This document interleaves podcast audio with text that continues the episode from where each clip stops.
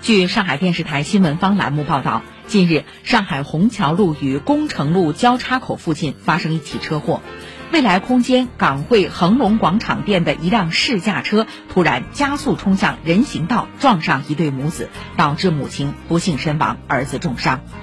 未来汽车一位工作人员表示，当时是一位女顾客在试驾，还有公司的工作人员随车陪同。可能是因为事发地人口稠密，司机一时心慌，误把油门当刹车。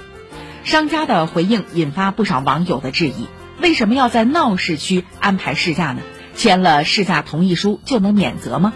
有律师表示，即使签订了试驾同意书，试驾服务提供者仍然应该对受害人承担赔偿责任。但正常情况下，驾驶员作为车辆的实际操控者，是事故的第一责任人。只有在车辆存在故障，而且该故障是导致车祸的直接原因，驾驶员才会无责。